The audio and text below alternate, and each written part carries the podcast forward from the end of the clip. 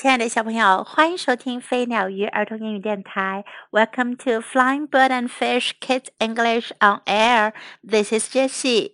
今天 Jessie 老师要为你讲的是一个很经典的故事，《The Lion and the Mouse》（狮子和老鼠）。One day, a lion was taking a nap. 有一天，狮子正在睡午觉。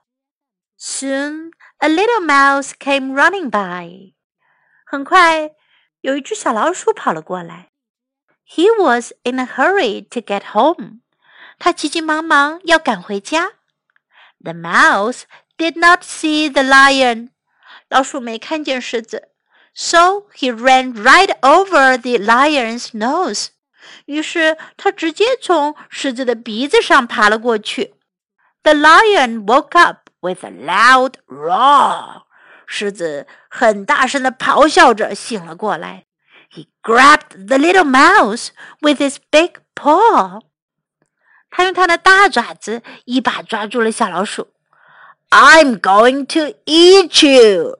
roared the lion. 狮子咆哮道：“我要吃掉你！You woke me up! 你把我吵醒了。” The lion opened his big jaws. 狮子张开了他的大嘴巴。He was going to eat the little mouse. 他要吃掉小老鼠。Dear lion, please do not eat me," said the mouse. 老鼠说：“亲爱的狮子，请你不要吃掉我。I did not mean to wake you up. Please let me go. 我不是有意要吵醒你的，请让我走吧。The little mouse kept talking and begging。小老鼠不停的在说，不停的在祈求。Dear lion, please, please let me go。亲爱的狮子，求你了，求你让我走吧。If you do, maybe one day I will help you。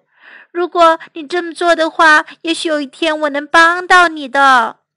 The lion laughed at the little mouse. 狮子大笑了起来，笑这只小老鼠。He laughed so hard that he could not stop. 他笑得太用力了，都没办法停止下来。You think you can help me? He asked. 他问：“你觉得你能帮我？”How could a little mouse ever help me? 一只小老鼠怎么可能帮到我呢 ？what a funny little mouse you are," said the lion. 狮子说：“你是只多么有趣的小老鼠呀！”I think I will let you go. 我想我会让你走的。I am not that hungry anyway. 反正我也没那么饿。The little mouse was so happy. 小老鼠好高兴啊！He ran off to his home.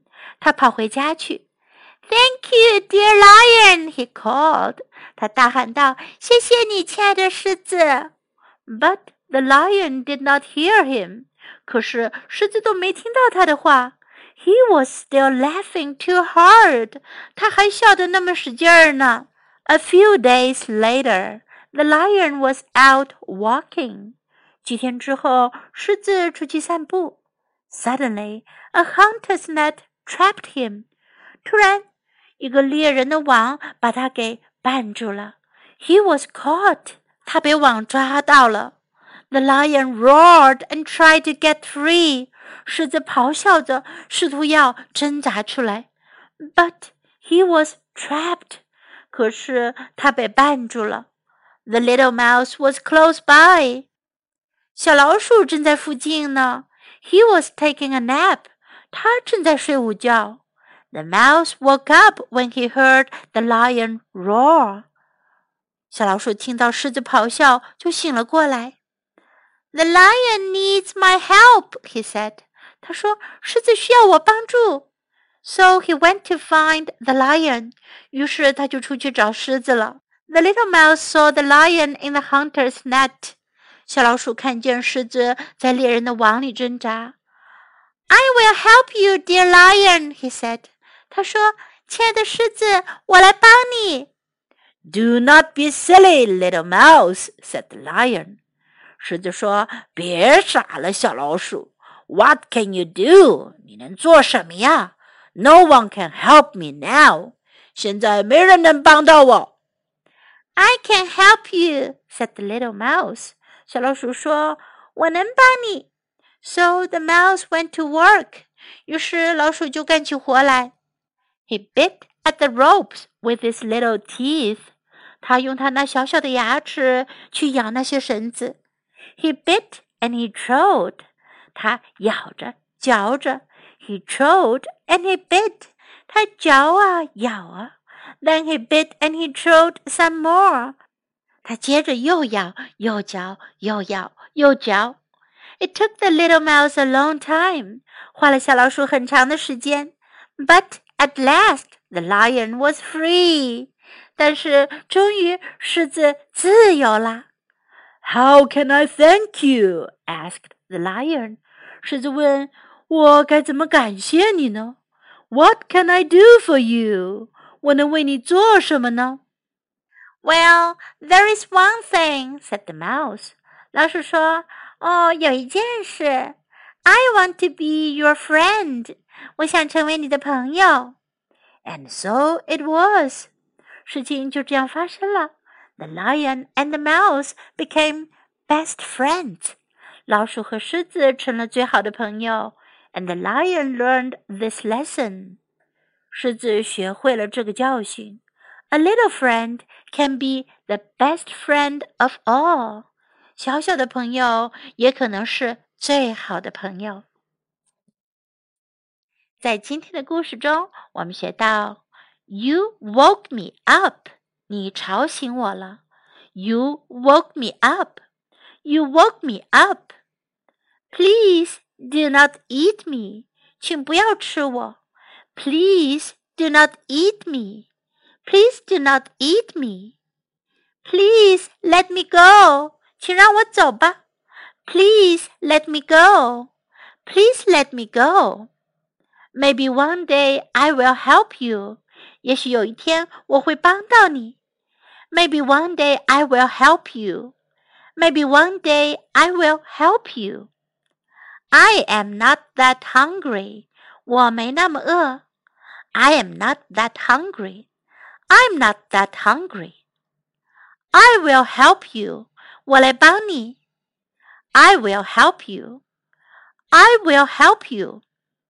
Don't be silly. 别犯傻了。don't be silly. Don't be silly. What can you do? 你能做什么呀？What can you do? What can you do? I can help you. 我能帮你。I can help you. I can help you.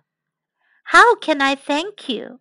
我该怎样感谢你呢 ？How can I thank you? How can I thank you? What can I do for you? 我能为你做什么呢？What can I do for you? What can I do for you? I want to be your friend. 我想成为你的朋友。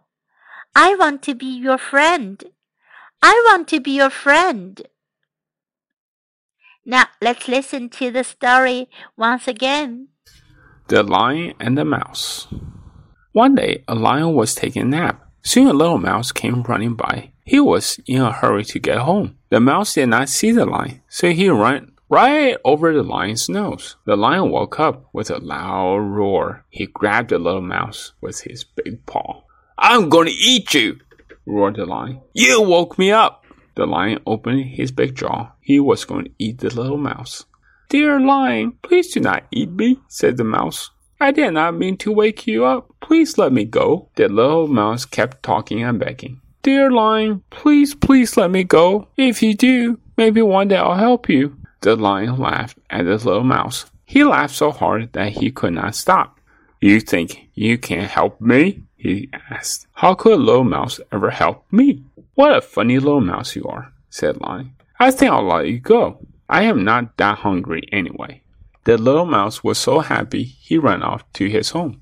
Thank you, dear lion, he said, but the lion did not hear him.